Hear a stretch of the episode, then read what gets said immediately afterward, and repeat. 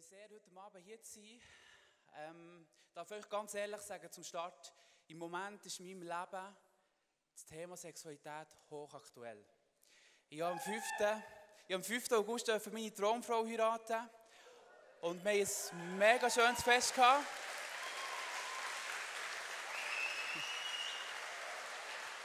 Merci vielmals. Der Applaus geht an dir, Schatz. Und ich habe vorhin wirklich im Stress gemerkt, es tut mir mega leid, Schatz, ich habe heute meinen Ehering vergessen anzulegen. Oh, es tut mir wirklich leid. Der Keib ist mir noch jetzt gross. Und er, er, fühlt sich noch nicht so gut an. Ich muss ihn noch verkleinern. Und darum lege ich ihn zwischen ab daheim. Und jetzt vorhin im Seich und jetzt bin ich halt da ohne, aber wir wissen es, gell? und ganz, ganz viele andere auch, wir sind Kuraten. Und ich bin so stolz drauf. Und das ist der Grund, dass wir im Moment ähm, wirklich Sex im Moment mega am Entdecken sind, am Genießen sind und äh, sehr Freude daran haben. Aber das ist nicht der Grund, warum wir heute Abend über das reden. Geru hat letztes Mal über das Thema Sexualität auch schon geredet. Und er hat gesagt, dass wir uns sehnen nach einer Revolution im Thema Sex. Weil wir glauben, dass Gott so viel mehr parat hat für uns. Weil Gott so viel mehr sich dabei gedacht hat, wo er Sexualität hat erschaffen, als wir das heute manchmal erleben. Und weil wir irgendwo erkennen, wenn wir in unsere Gesellschaft hineinschauen, und das fängt bei uns an, unser eigenes Leben, dass im Thema Sexualität ganz viel zu Bruch da ist. Und ich glaube, wir haben dort viel zu, viel zu gut. Und ich selber habe Sex als etwas sehr Kraftvolles und Wunderschönes kennengelernt. Und wenn es so kraftvoll ist, ich meine, Gott hat da etwas von seiner schöpferischen Kraft in uns hineingelegt. Aus Sex heraus entstehen Menschen. Ein riesen Wunder. Glaube ich, dass, wenn es dem Feind geschafft, oder wenn der Feind geschafft hat, das Thema Sex zu pervertieren, also umzukehren, das genauso kraftvoll, wie, wie es kann sein, wenn es positiv ist, aber auch negativ kann sein, wenn man Sex auslebt in einer Art, was uns Menschen schadet. Und das ist der Grund, dass ich wirklich das Gefühl habe, dass wir in der Gesellschaft viel erleben, dass Sex, wie wir es vorhin gehört haben, nicht nur etwas Wunderschönes ist, ein riesen Höhepunkt, das Intimste, was zwei Menschen erleben können, sondern manchmal schon extrem brutal kann sein Extrem zerstörerisch. Und ich glaube, ganz viele Menschen hier innen und mir eingeschlossen, haben da schon Erlebnisse gemacht, die vielleicht auch von schlechten Seiten sind. Der Chris Valentin hat mal gesagt, Religion hat Sexualität beschämt. Also Scham auf die Sexualität gelegt. Die Welt hat sie pervertiert, aber das Königreich von Jesus feiert Sexualität. Weil Gott ist der Schöpfer für Sexualität. Und das ist das, was wir machen wollen, heute Abend. Wir wollen uns nicht nur darüber unterhalten, was vielleicht schwierig ist manchmal, was es Zerbruch gibt in deinem und meinem Leben, sondern wir wollen Sexualität feiern als das, was ist, nämlich etwas Göttliches, etwas Wunderbares und in der richtigen Leitplanke ausgelebt, etwas unglaublich Kraftvolles und, und Verbindendes. Und ich glaube und spreche das aus, wirklich, dass heute Abend ein Abend vor Freiheit wird sein in deinem und meinem Leben. Und das wird auch ein Abend wird sein, wo Wiederherstellung möglich ist. Es gibt vielleicht auch Leben, wo Sachen sind kaputt gegangen durch Sexualität. Und das wollte ich hier aussprechen. Ich habe das Gefühl, dass wir in unserer Gesellschaft ganz mit vielen Lügen konfrontiert sind, wenn es um das Thema Sex geht. Und eine so Lüge, und wahrscheinlich die grösste Lüge ist, dass Sex ausschließlich etwas Körperliches ist. Also wenn zwei miteinander schlafen, ist das nur körperlich, hat keine andere Ebene. Das Wort Gottes hingegen sagt, dass es sehr wohl noch eine andere Ebene gibt, wenn es um Sex geht. Und Gott hat uns geschaffen als Menschen mit einem Geist, mit einer Seele und mit einem Körper. Die drei Bestandteile machen mich aus und die. Und genauso glaube ich auch, dass Sexualität einen körperlichen Teil hat, aber genauso einen seelischen und auch einen geistlichen Teil hat. Und es geht um viel mehr als einfach nur kurz Sex haben und ein bisschen das körperliche Vergnügen und dabei ist und mit dem ist gut. Und die Welt erzählt uns, es spielt keine Rolle, mit wem du das auslebst. Es braucht nicht mal mehr Liebe, es braucht keine Vertrautheit, keine Verbundenheit. Lebe es aus, genieße es, weil es ist ja nur etwas Körperliches. Es hat keine Tragweite. Aber was die Bibel sagt, ist, dass es eben auch einen seelischen Aspekt hat, der unglaublich verbindend ist. Das Verbindendste, was zwei Menschen erleben können. Wenn zwei Menschen Sex haben, heisst es, dass sie eins werden. Und eins bedeutet, dass sie wie aneinander geklebt sind. Und das ist eine Verbindung, die nicht einfach losgeht, wenn du die Person nie mehr siehst oder wenn du deine Beziehung beendest. Die bleibt. Die ist unsichtbar, aber die ist real. Und ich glaube, dass das der Grund Nummer eins ist, warum das wir in unserer Gesellschaft, auch hier in der Schweiz, nicht mehr beziehungsfähig sind. Weil wir das Gefühl haben, es hat, nur, es hat nur körperliche Komponenten, aber es ist so viel mehr.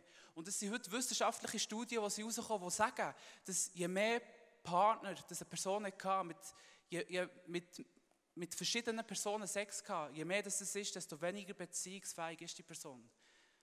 Es nimmt wie ab. Und wenn wir die Bibel lesen, dann wissen wir warum. Weil es geht um viel mehr als etwas Körperliches. Eine weitere Lüge ist, dass Sex ein Grundbedürfnis ist. Der, Mensch braucht Sex, um glücklich zu sein, um überleben stimmt nicht. Ein Grundbedürfnis ist etwas, das wir brauchen, dass wir tatsächlich überleben können. Wie schlafen, trinken, essen, schnaufen. Aber wir leben in einer Gesellschaft, wo wir übersexualisiert sind, wo wir an jedem, jeder Strassenrand eine Werbung sehen, die uns irgendwo sexuell inspiriert und motiviert und reizt. Und ich glaube, heute kann man sich ganz viele Junge dumm vor, wenn sie mit 15, 16 noch nie Sex hatten, weil sie sagen, mit mir kann etwas nicht normal sein. Weil wir leben in einer Gesellschaft, wo alle Sex haben, mit, mit allen und mit jedem, und das ist super. Und das löst einen riesen Druck aus. Aber ich kann euch sagen, oh, das ist eine Lüge. Gerade Jesus selber hat uns vorgelebt, mit seinem Leben, dass Sex nicht das Grundbedürfnis ist, dass es auch ein Leben kann geben ohne Sex. Er ist ehelos geblieben in diesen 33 Jahren, wo er auf dieser Welt war. Und ich glaube, wir können auch ihn dort als Vorbild nehmen. Larissa hat vorhin gesagt, wir haben eine, Frage, eine Umfrage gestartet, wo wir wissen was sind so die Fragen, die euch als Jugend hier von Thun und Umgebung beschäftigen im, Thema Sexualität.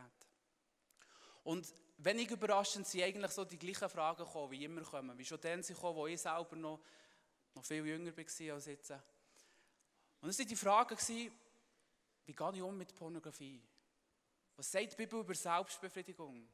Oder was macht Sinn, vor der Ehe schon mit einer Frau zu schlafen? Vielleicht auch, wenn ich weiss, es ist ja meine Freundin und ich werde sie irgendwann heiraten. Und als ich mir solche Gedanken gemacht habe, und das ist schon relativ lang, weil mich das Thema selber schon beschäftigt, ich habe vor zwei Monaten hier ein Zeugnis gegeben von meinem Leben. Ihr könnt auf YouTube nachhören, wo ihr seht, was ich so für Erlebnisse gemacht habe ähm, mit dem Thema Sex, habe ich wie gemerkt, es oftmals die falschen Fragestellungen, die wir uns stellen und wo wir wie das Ganze daher gehen.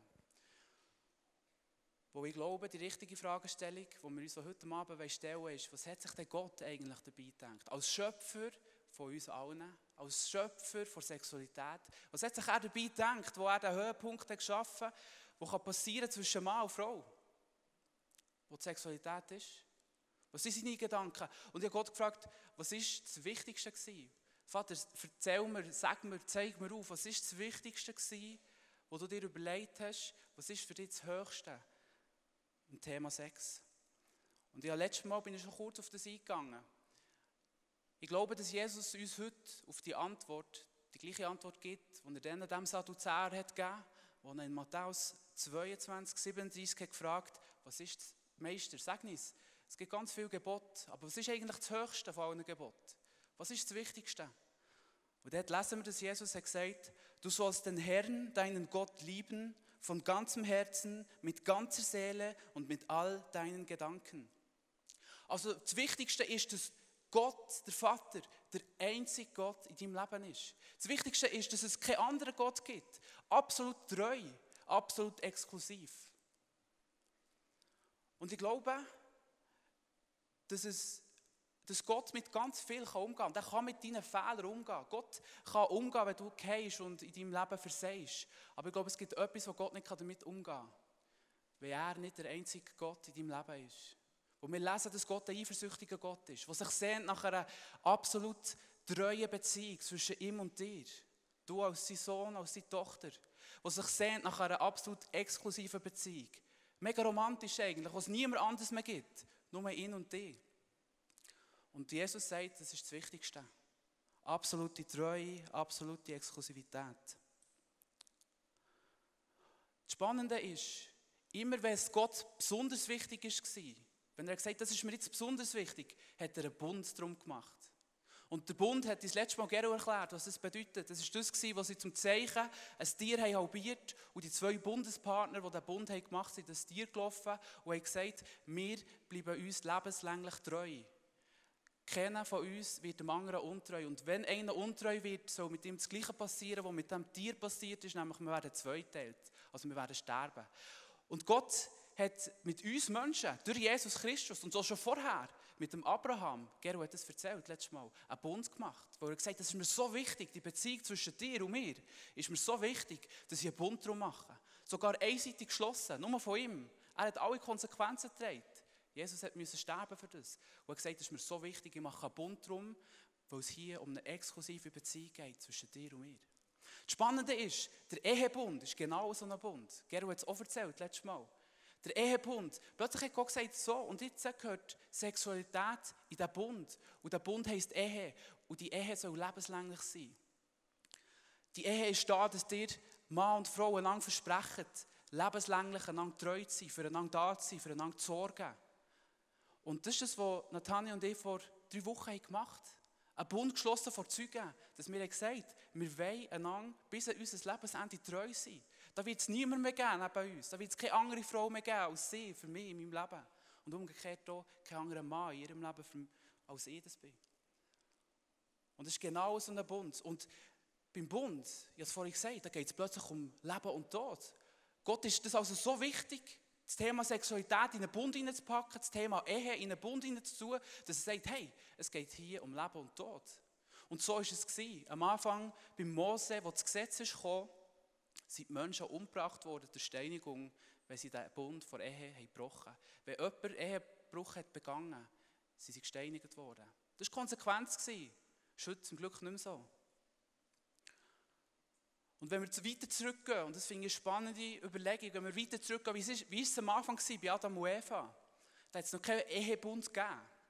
Weil es, und warum ist das so? Weil es dann für, für die ersten Menschen so klar war, dass für Gott gar, es ist gar keine andere Option war, als dass ein Mann mit einer Frau zusammen alt wird, zusammen Sexualität lebt, zusammen Kinder zeugt, zusammen Familie gründet und zusammen alt wird und füreinander sorgt. Und der Geschichte der Menschheit ist es passiert, dass sie immer weiter weg sind von dem, was Gott eigentlich gedacht hat.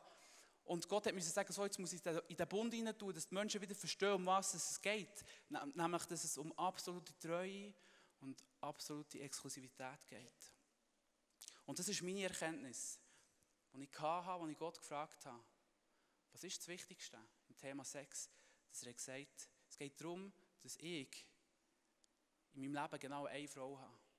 Und zwar auf der sexuellen Ebene. Dass ich eine Frau habe, die ich heirate, die ich mit ihr schlafe, wo ich das darf, das Intimste, was ich geben kann, von meinem Körper, aber auch von meiner Seele kann teilen und dass es nicht andere sind. Weil es so verletzlich ist. Eigentlich etwas so Romantisches. Und vielleicht denkst du jetzt, ja, ich bin ja Single, das betrifft mich noch nicht. Ich habe noch gar keine Partnerin, kein Gegenüber. Ich werde dich ermutigen, die Wahrheit heute schon anzunehmen für in dein Leben. Weil irgendwann wird höchstwahrscheinlich der Moment kommen in deinem Leben, wo du deinem, wo du deinem Traumpartner begegnest. Der Person, wo du sagst, hey, mit dir will ich durchs Leben gehen, mit dir will ich ernst machen. Mit der Person, wo du willst Sex haben, wo du deinen Körper willst verschenken Und wie gut ist es denn, wenn du ihr kannst sagen, ich bin dir treu gewesen. Noch bevor sie dich kennt bin ich dir treu gewesen. Es hat niemand anderes gegeben als du. Und das ist so etwas Starkes. Jetzt gibt es aber Sachen, die dem höchsten Ziel der Sexualität widerstreben. Es gibt Sachen in unserem Leben, wo, wo das hindern, dass das so sein kann. Es gibt Sachen, die ich erlebt habe bei mir, wo, wo es nicht dazu gebracht oder dazu geführt, dass Nathania die einzige Frau in meinem Leben ist. Ich habe letztes Mal von dem erzählt. Die Bibel redet in diesem Zusammenhang von Unzucht. Unzucht, spannenderweise das gleiche Wort wie auch Götzendienst, ist eigentlich, sind eigentlich Handlungen, die diesen Bund gefährden. Alles, was ich tue in meinem Leben, wo der Bund, der Ehebund zwischen mir und meiner Frau gefährdet, ist Unzucht. Alles, was der Bund sogar zerstört. Alles, was ich mache, ist Unzucht. Und wenn wir uns zurückerinnern an den Bund, den Gott mit uns gemacht hat, wo er sagt, ich werde der einzige Gott sein, ist eben darum genau Götzen, Götzendienst, das gleiche Wort wie Unzucht. Weil Götzendienst bedeutet, dass ich andere Götter habe in meinem Leben. Und das ist das, was er nicht will. Genauso ist, ist Unzucht, wenn ich Sex habe mit einer anderen Frau als mit meiner, meiner eigenen, ist das Unzucht, weil es den Bund bricht. Weil es die höchste Absicht von Gott, von dieser Treue, die er denkt, über mein Leben, über meine Ehe mit meiner Frau, über euer Leben, gebrochen hat. ein riesen Anspruch eigentlich, wenn wir denken, was es eben alles gibt in unserem Leben, wo das, wo das konkurrenziert. Kommen wir dann später noch drauf. Und was, was macht jetzt Jesus in dieser Situation? Er setzt noch einen oben drauf. Jesus hat die Messlatte noch höher gesetzt. Er ist gekommen und hat gesagt in Matthäus 5, Ihr habt gehört, dass es im Gesetz von Moses heißt, du sollst nicht die Ehe brechen. Ich aber sage, wer eine Frau auch nur mit einem Blick voller Begierde ansieht, hat im Herzen schon mit ihr die Ehe gebrochen.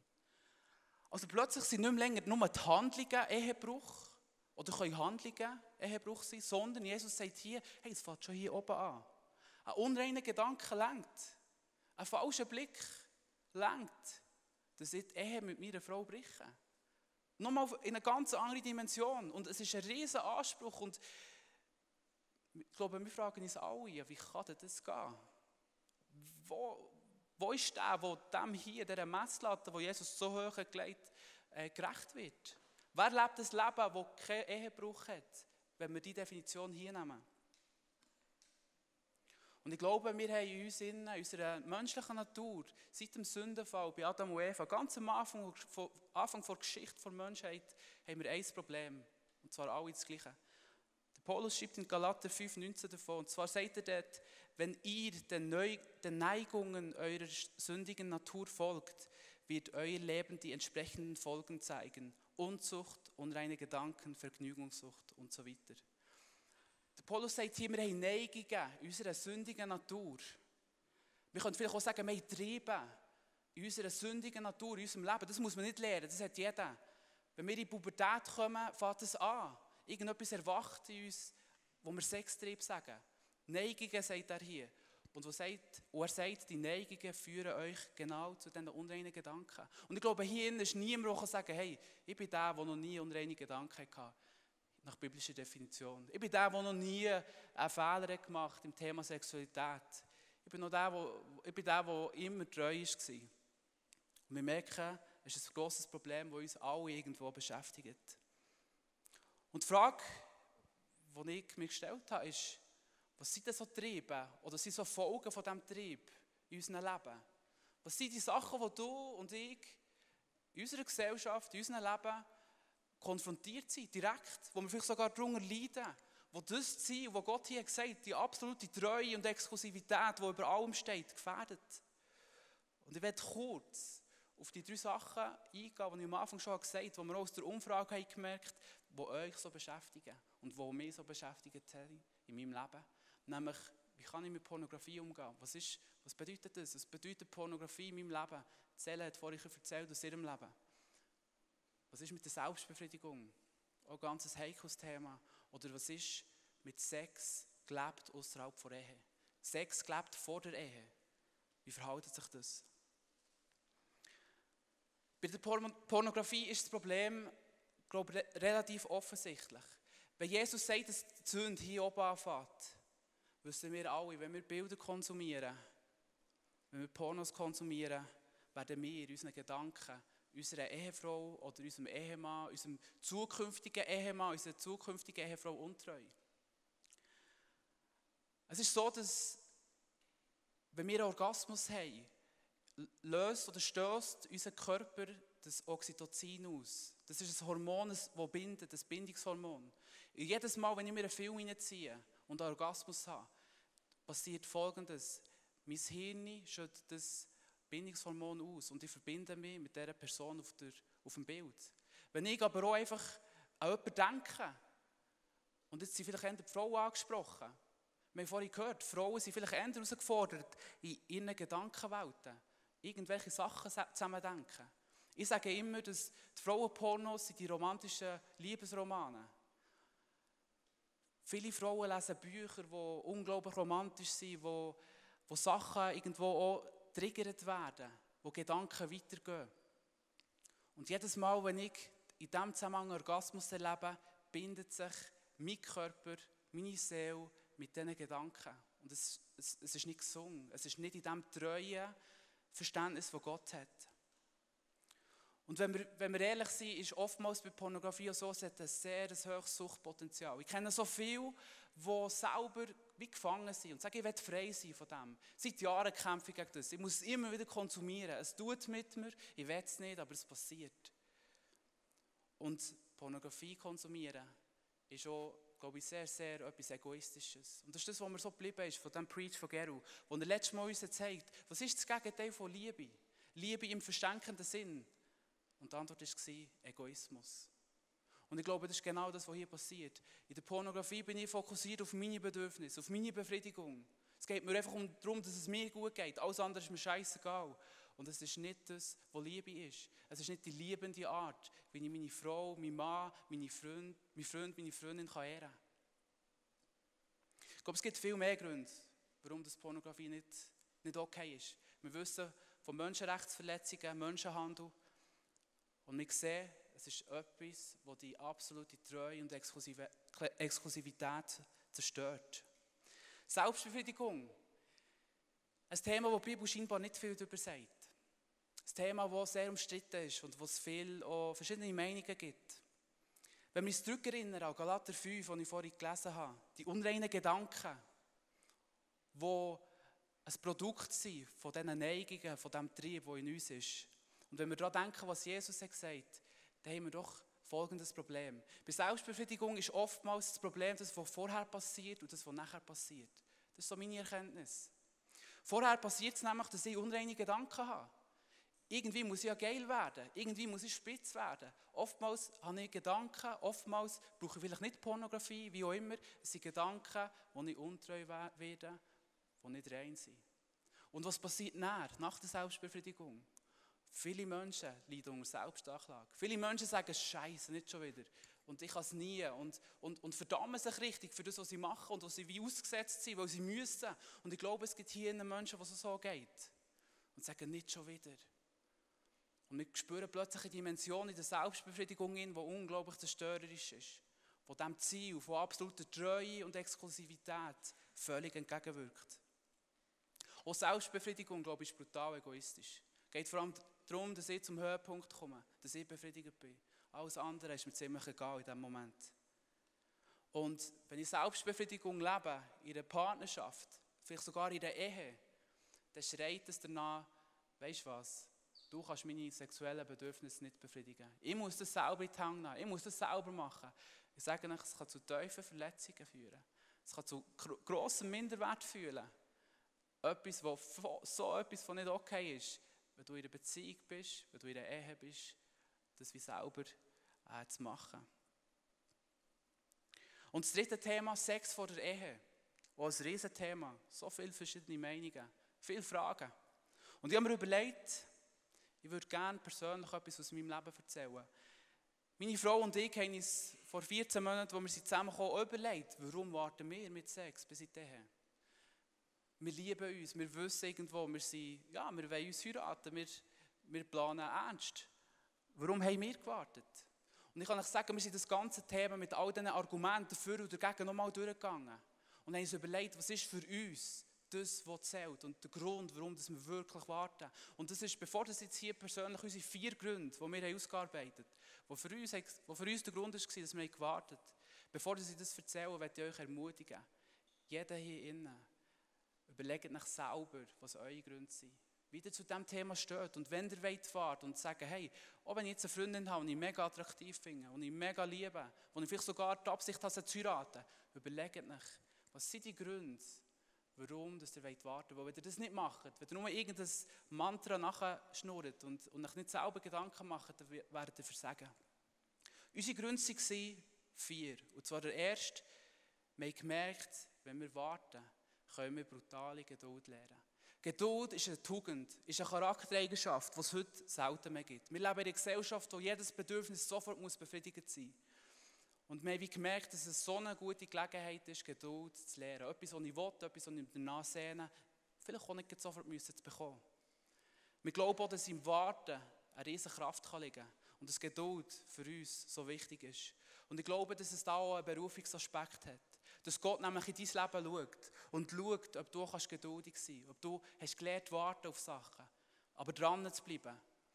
Wo es heisst, wer im Kleinen treu ist, wird darüber mehr setzen. Und so habe ich gemerkt, Gott schaut dort ganz besonders her. Der zweite Punkt war ein romantischer Aspekt. Nämlich, dass wir gesagt haben, wir, wir wünschen uns das erste Mal zusammen im gleichen Bett schlafen, unserer Hochzeitsnacht. Wir wünschen uns das erste Mal zusammen Sex zu haben, unserer Hochzeitsnacht. Eigentlich mega etwas Romantisches. Es hat viel mit Vorfreude zu tun. Vorfreude als die schönste Freude. Zu sagen, es passiert doch nicht einfach, sondern wir bestimmen, wenn wir das erste Mal zusammen schlafen. Es war nicht einfach so ein Trieb, der uns dazu geführt und eine Leidenschaft und das eine hat zum anderen geführt und es ist so passiert. Sondern zu sagen, hey, wir bestimmen, wenn wir das erste Mal zusammen schlafen. Der dritte Punkt war der Vorbildscharakter, wo wir gemerkt haben, es gibt viele Leute, die uns beobachten, wie wir Beziehung leben und haben gemerkt, wir wollen Vorbild sein. Und ich kann euch sagen, das geht nicht nur mir an als Leiter, es geht euch auch an. Jeder von euch ist irgendwo unter Beobachtung und es gibt Leute, die auf euer Leben schauen und seid nach dem bewusst. Und der vierte Grund war ein Zerriss, den wir gespürt haben. Nämlich der Zerriss, wo wir gemerkt haben, wenn wir intim sind worden und dann haben müssen Tschüss sagen, weil wir noch nicht beieinander gewohnt haben und uns vielleicht drei, vier Tage nicht mehr gesehen haben, hat es uns innerlich fast zerrissen. Wir haben gemerkt, wir können nicht intim werden und irgendwo alles geben und Sex haben und dann einander wieder Tschüss sagen und vielleicht uns eine Woche nicht sehen und nur telefonieren. Wir haben gemerkt, es macht so Sinn, wenn die Bibel davon sagt, dass Ehe bedeutet, sich ab wirklich von den, von den Eltern wegzugehen und ein neues Heim zu gründen. Mann und Frau zusammen. Das gehört wie zusammen. Das ist ein Päckchen. Zusammen wohnen, zusammen Leben teilen, zusammen Sexualität teilen. Wir haben gemerkt, dass Riss würden wir nicht aushalten. Und das war der vierte Grund. Und oft höre ich, ja, aber wir lieben uns ja. Wir werden ja dann schon gleich mal sicher heiraten. Und das ist ja für uns schon klar. Und ich habe auch so gedacht, ihr könnt mein Zeugnis hören im Internet. Aber ich glaube, da geht es darum, wirklich Verantwortung zu übernehmen füreinander. Weil solange dass wir noch nicht geheiratet sind, kann es einfach immer wieder auch passieren, dass es anders kommt. Ich weiß, in der Ehe auch. Aber ich glaube, dass die Ehe einen besonderen Schutz für die Sexualität bedeutet. Und das hat Gott so eingerichtet. Und auch wenn ihr jung seid, hat man vielleicht so die Traumvorstellung, einen Partner zu haben, mit dem alt zu werden, den zu heiraten, mit dem Sex zu haben, einfach einen Partner und das ist es. Aber Freunde, die Realität zeigt oft leider dass es anders ist. Und darum seid dort vorsichtig. Einfach als gut gemeinter Tipp von mir. Jetzt habe ich viel über Beziehung geredet, Ehe geredet und ich weiß, da gibt es ganz viele drin, die Single sind. Und es ist mir wichtig, euch zu sagen, das betrifft euch genauso. Die Singlezeit ist wirklich so eine Vorbereitungszeit auf die Ehezeit, die irgendwann wird kommen, in den meisten von euren Leben. Und ich werde euch so ermutigen, Sachen anzugehen, wo ihr merkt, dass ihr nicht frei in eurem Sexualleben, das ihr auch schon habt, als Single-Person, oder merkt, dass sind Sachen, die euch knechten, Sachen, die mit euch machen, was es will, Triebe, die da sind, Neigungen, die da sind, werde ich euch ermutigen, ganz an. Habt, glaubt nicht der Lüge, der sagt, ja, wenn ich dann mal geheiratet bin und kann Sex haben mit meiner Frau, ist das alles okay. Dann muss ich vielleicht nicht mehr Pornografie konsumieren. Dann muss ich vielleicht nicht mehr Selbstbefriedigung machen. Das ist eine Lüge. Ich kann euch sagen, es wird nicht dann einholen. So viele Menschen schon erlebt. Wird zu dem Traumpartner, wo du selber auch willst und suchst, wird selber zu einem Traumpartner. Und gang das an. Auch wenn du Single bist, ist es eine riesige Chance. Ich glaube, Sex ist so etwas Heiliges, so etwas Kostbares, so etwas Reins. Und ich sehe in dieser Welt nicht mehr viel von dieser Reinheit, der Sexualität. Und das ist die Revolution, die wir uns hier wünschen. Dass in unserer Sexualität, als Single, aber auch in Beziehung und in Ehe, dass wieder neue Reinheit kommt. Neue Gedanken vom Himmel. Und warum ist es so, warum ist es so kostbar? Es ist das gleiche wie mit dem Gold. Gold ist kostbar, weil es so selten ist. Und ich glaube, sexuelle Reinheit im Leben eines Menschen ist noch viel seltener als Gold. Und darum ist es noch viel wertvoller. Ich werde euch so ermutigen, einen neuen Weg einzuschlagen, wenn das in eurem Leben dran ist.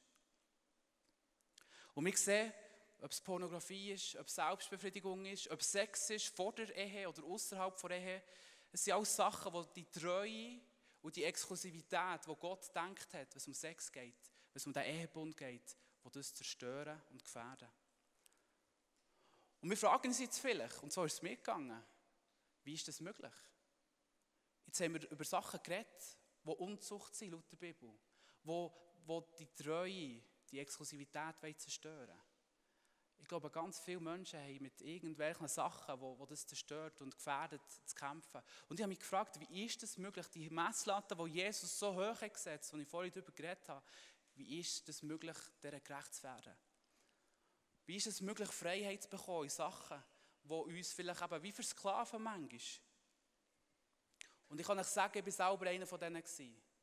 Ich war selber einer von denen, der getrieben war. Ich war selber über Jahre ein Mensch, der, Pornografie konsumiert hat. Wo Selbstbefriedigung ein Thema war. Ich habe mit meiner Ex-Beziehung oder in meiner Ex-Beziehung mit meiner Ex-Freundin geschlafen. Ich habe das letzte Mal hier gesagt. Sachen, die der Bund nicht nur gefährdet hat, sondern zerstört hat. Sachen, die, die, die geraubt wurden. Sachen, die ich mich geschämt habe, die ich nicht wollte, aber es hat da mit mir. Und wie in aller Welt soll jetzt das möglich sein, dass du und ich die unglaublich hohe Messlatte, wo wir, wo wir uns vielleicht, wenn wir ehrlich sind, sogar danach sehnen, die können in unserem Leben anzuwenden im Thema Sexualität, wie in aller Welt sollen wir das erreichen können. Und Freunde, ich glaube, was ich erkannt habe, ist, dass es dort anfängt. Dass die Freiheit, wo wir drin dafür bestimmt sind, dort anfängt, wo wir ganz populäre Lüge, wo wir unseren christlichen Kreisen immer wieder erzählen, aufhören zu glauben. Nämlich die Lüge, dass der Sextrieb etwas Göttliches ist. So oft haben wir gehört, der Sextrieb, der irgendwann geweckt wird in der Pubertät und wahrscheinlich erst im höheren Alter irgendwann nachlässt, dass das etwas Göttliches ist, dass es etwas Gutes ist und es darum geht, das einfach zu kontrollieren und mit dem umzugehen. Was ich glaube, ist, dass das falsch ist. Was ich glaube, ist, dass das nichts Göttliches ist. Was ich glaube, der Trieb, der in dir innen ist, seit du klein bist und grösser bist worden, den ich habe erlebt wo dich und mich zu Sachen treibt, wo dich und mich veranlagt oder veranlasst, Sachen zu machen, die wir gar nicht wollen, dass dieser Trieb nicht von Gott ist. Ich glaube, es ist ein Teil der gefallenen Schöpfung, vom Sündenfall. Ich glaube, dass Gott etwas anderes parat hat für uns, in seinen Gedanken, wo viel reiner ist, wo wir nicht getrieben sind, wo wir nicht mehr versklavt sind, wo wir nicht mehr müssen, wo es nicht mehr mit uns tut, wo wir Freiheit haben in unserem Leben. Und wir müssen ehrlich sein, auch auf dieser Bühne hier haben wir schon davon gehört, dass es darum geht, unseren Sextrieb zu kontrollieren. Wir haben gehört, manage your sex drive. Es geht darum, dass wir unseren Sextrieb mit dem müssen lernen leben, dass es gut ist und dass wir müssen lernen zu managen und zu kontrollieren.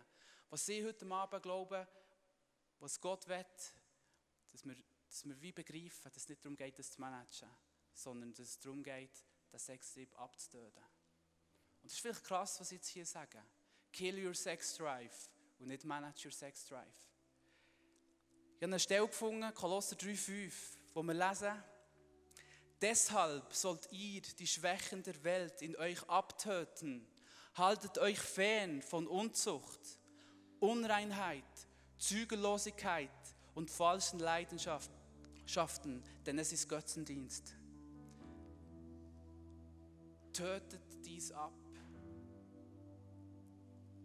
Ich habe mir überlegt, ja, was ist es denn, wenn ich scharf bin auf meine Frau? Ist es denn nicht ein Trieb? Es braucht ja irgendetwas, dass wir zusammen Sex haben. Und plötzlich hat Gott davon reden, nein, es ist nicht ein Trieb, es ist Lust. Es ist ein anderes Wort, steht so viel mehr dahinter. Und vielleicht ist es im Moment noch ein theoretisch und darum möchte ich kurz etwas aus meinem Leben erzählen, wo ich nicht das erlebt habe. Das ist ziemlich genau drei Jahre her. Ist Gott plötzlich in mein Leben hineingebrochen wenn ich es nie gedacht habe, dass es möglich ist. Ich habe nicht einmal dafür gebetet, extrem intensiv. Ich habe gesagt, ich war einer von denen, der nicht rein hat gelebt der den Bund immer wieder gefährdet hat. Immer und immer wieder ist es mir passiert. Und dann kommt Gott und befreit mich von diesem Trieb. Jahrelang hat es mich getrieben. Und vor drei Jahren hat mich Gott von dem befreit. Ich habe es am Anfang gar nicht gecheckt. Plötzlich zwei, drei Wochen sind vergangen. Ich hatte in dieser Zeit keine unreinen Gedanken. Gehabt. Ich habe in dieser Zeit mich nicht selber befriedigt. Ich habe in dieser Zeit nie Pornografie konsumiert oder was sonst immer wieder schief ist gelaufen. Plötzlich habe ich gemerkt, etwas ist anders. Und nach dies nach hat mir Gott aufgezeigt, in welche Art von Freiheit dass er mich dort reinführen Und zwar als Single. Es war eine Zeit, in der ich noch anderthalb Jahre Single war. Wo man kann sagen, ich war keiner Frau direkt verpflichtet irgendwo da rein zu leben, dass ich sie nicht betrüge. Aber ich wusste, es fängt hier an, in meinem Leben als Single. Es ist eine Freiheit in mein Leben hineingekommen, die angedauert hat. In diesen anderthalb Jahren, bis Nathanael in mein Leben ist reingekommen, darf ich heute hier sagen, nicht weil ich es da hat, sondern was Jesus war, Jesus pur in meinem Leben. Als Geschenk. Ich hatte keine unreinen Gedanken mehr. Gehabt. Ich habe mich nie mehr selber befriedigt. Nicht einmal habe ich ein Porno geschaut oder irgendein Bild, das nicht okay war. Ich habe es nicht gebraucht. Es war völlig weg. Ich war nicht mehr getrieben. Es war Freiheit pur. Ich habe es fast nicht getraut zu sagen, manchmal, weil ich das Gefühl hatte, das, das, erleben, das lebt fast niemand sonst. Und in den letzten anderthalb Jahren habe ich vermerkt, mal, es gibt Menschen, die das so erleben. Es sind wenige, aber es gibt Menschen, die in dieser Freiheit, die ich glaube, wo Jesus dich und mich sehen wo er für dich und mich zu gut hat, dass Menschen in dieser Freiheit hingehen. Wir sind in eine Beziehung gestartet ich dachte, jetzt ist das spannend. Jetzt, wenn da eine Frau kommt, die ich attraktiv finde, die ich gerne habe, die ich liebe, was passiert. Wisst ihr, was ist passiert? Ich hatte mega Geduld. Gehabt ich habe plötzlich gemerkt, jetzt ist Lust in mein Leben gekommen. Nicht mehr Trieb, nicht mehr Muss, sondern jetzt ist Lust auf die Frau. Nach ein paar Wochen habe ich ihr gesagt, schau jetzt, ich, ich habe Lust, mit dir Sex zu haben. Und ich habe gemerkt, die Vertrautheit zwischen uns ist schon da. Die wächst und wird, nimmt zu.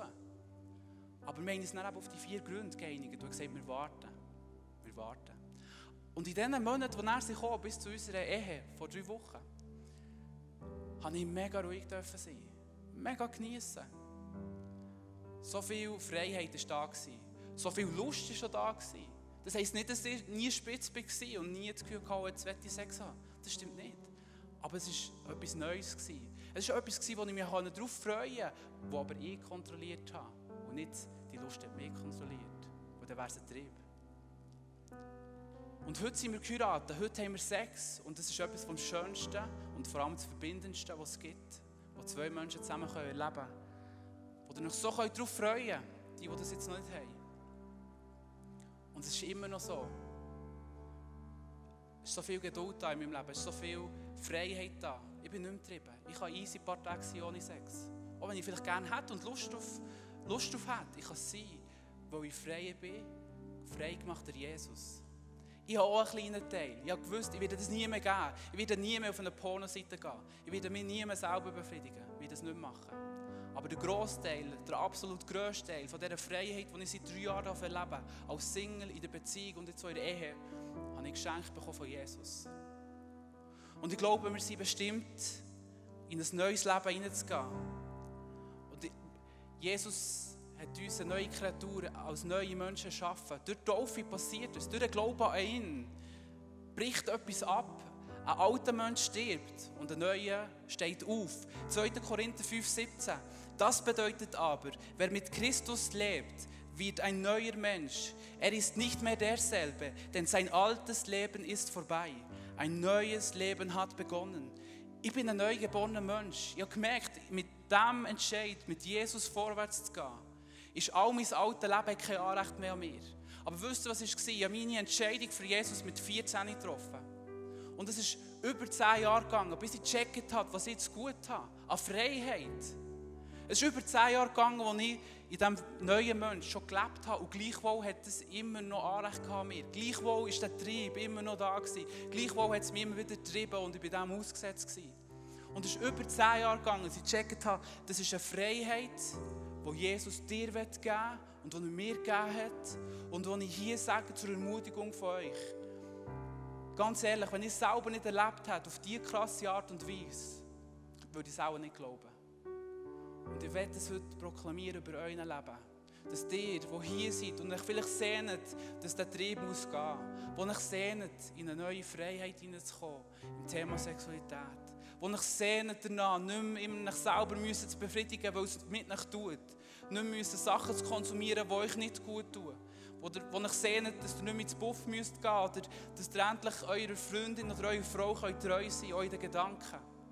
Diese Art von Freiheit hat Jesus heute bereit für dich und mich. Und Freunde, das, was ich erlebt habe, kann auf zwei Arten passieren. Das eine ist das, was ich durfte erleben dass ich frei geworden Ein Moment, ich sage dem so einen Gnadenmoment von Gott, bin ich frei gewesen.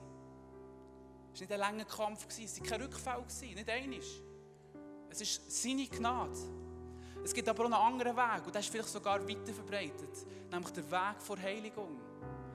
Bis dass ich in meinem Leben der Sünde abgestorben bin, wie es am Schluss der Paulus hat gesagt von seinem eigenen Leben. Als alter Mann hat er gesagt, und jetzt kann ich sagen, in aller Demut, ich bin der Sünde abgestorben. Das heisst, er war sündlos. Gewesen. Und in diesem Bereich von der Sexualität ist so umkämpft. Und es kann sein, dass der Prozess ist, wie es per Seele ein Prozess ist. Und das ist gut. Und auch das führt in die Freiheit. Und Jesus liebt es. Er liebt es, wenn du dich auf einen Weg begibst vor Freiheit. Mit Sachen, die du machen musst. Ich habe mich nicht teilen, dass ich in dieser Freiheit bleiben Aber vor allem, dass wir dürfen das erkennen dass wir nicht mehr länger dieser Lüge müssen aufhocken müssen, dass wir müssen getrieben sein weil es dazugehört. Dass es sogar von Gott ist. Nämlich, dass wir sagen können, nein, wir wollen das nicht mehr. Wir wollen frei werden. Lust ist gut. Lust fördert es, dass ich auf meine Frau scharf bin. Aber das ist so exklusiv. Ich kann euch sagen, es gibt heute niemand, seit Jahren, und jetzt in den letzten anderthalb Jahren, wo wir zusammen sind, es gibt keine andere Frau für mich als Natanja. Genauso weiss ich, dass es keinen anderen Mann gibt für sie, als ich das bin. Es ist so stark, es ist so verbindend, es ist so heilig, es ist so rein. Und es ist möglich für dich und mich. Und ich glaube, dass heute Abend ein Moment ist, um das Geschenk von dieser Freiheit Gott parat hat. Dass er da ist und sagt, ich will dich aus deinem Gefängnis von deinem Leben herausführen. Dass er da ist und sagt, ich will dich befreien von diesem Trieb, von diesem Müssen, von diesem nicht können, anders als es tut mit mir. Wo er real ist, wo er hier ist, wo er heilig ist, wo er eine so eine tiefe Leidenschaft hat und eine reine Beziehung mit dir zu leben. Auch so einen Bund. Und ich werde für euch beten. Und ich weiß nicht, was es mit dir jetzt macht. Ich weiß nicht, was für Gedanken das du hast. Aber ich bin sicher, irgendetwas von diesen Themen oder von diesen Aspekten haben dich angesprochen. Wo wir sind alle sexuelle Wesen. Jeder von uns hat irgendwo einen Anknüpfungspunkt. Und wenn du sagst heute Abend, ich werde frei werden, ich werde in eine Freiheit hineinkommen, wie ich es erleben darf, weil Gott gross ist. Egal, ob es einfach so macht, das Gebet und es ist weg. Oder egal, ob du vielleicht einen jahrelangen Prozess gehst in die Freiheit. Jesus liebt beides. Du darfst aufstehen und deine Hand als Zeichen auf dein Herz legen. Und ich werde dich beten für das. Und wir werden das Ministry-Team da haben, das einfach durch die Reihe werden laufen und bei den, Leuten, die stehen, ihnen Hände auflegen. Und wenn du da bist und selber schon in dieser Reinheit, in dieser Freiheit bist, dann steh auf und bete für andere Menschen, die die Hang hier auf ihrem Herz haben. Bete für sie, dass sie das reinkommen dürfen, wo Gott für dich und mich parat hat. Bete für, dass wir in die neue Schöpfung hineinkommen, in den neuen Mensch, der nicht mehr muss, weil er getrieben ist, sondern der nur noch darf und der sich selber entscheidet. Der nicht asexuell ist, der immer noch sexuelle Gefühle hat, aber völlig ausgerichtet auf die Partnerin, auf den Partner vom Leben. Völlig gesund, völlig rein, völlig heilig. Ich bitte jetzt in diesem Moment all die, die das wollen, aufzustehen und das Herz, das Herz wirklich mit der Hand hier zu bedecken. Und ich werde für euch beten. Weil ich glaube, heute Abend hat Jesus die Freiheit parat. Überleg das gut, du musst nichts, du musst gar nicht aufstehen. Das ist mir wichtig. Die, die die Freiheit wollen, die, die spüren, heute redet Gott zu mir. Ich will frei werden von etwas, das mich treibt. Dann stang auf. Das Ministry-Team kannst du dafür kommen. Die könnt euch verteilen. Und Jesus, du siehst all die Menschen. Du siehst all die Menschen, die da sind und sagen, ich brauche Freiheit in meiner Sexualität. Du siehst, wo die Menschen stehen, ob sie Single sind, ob sie in einer Beziehung sind, ob sie in einer Ehe sind. Das spielt gar keine Rolle für dich. Was du parat hast, ist Freiheit heute Abend. Und du hast es schon bewiesen, so manchmal. Es gibt viele Leute, die das dürfen leben, ähnlich wie ich. Und ich segne euch mit dieser Freiheit in diesem Moment. Ich segne euch damit, dass ihr dürft junge und auch ältere Menschen sein die heute begreifen, dass sie nicht mehr länger müssen getrieben sein müssen. Die heute begreifen, dass Jesus etwas anderes zu gut hat für euch. Du als Sohn und als Tochter vom höchsten Gott darfst wissen, er hat Freiheit parat für dich.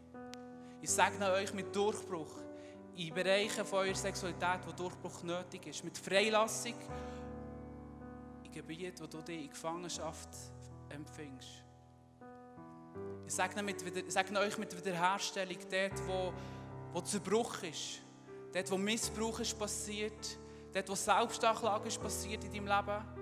Dort, wo die Hoffnung dir geraubt ist worden, dass es jemals besser kann. Segne dir mit Hoffnung. Jesus, ich bete, dass du kommst und durch die Reihe durchgehst. Du siehst jedes Einzelne. Jede Person kennst du bei Namen. Du siehst die Entscheidung und ich bete um Freiheit. Eine Freiheit, wie du mir sie geschenkt hast, völlig unverdient. Völlige Gnade. Du hast es parat. Komm, Heiliger Geist, und tu dein, tu dein Werk heute Abend. Nimm zu. Wollen eine Generation sein, die revolutionär liebt, die revolutionär Sex hat, weil es in völliger Freiheit passiert. Weil es in völliger Reinheit passiert. Sex als etwas Heiliges. In diesem Moment soll es passieren im Namen Jesus.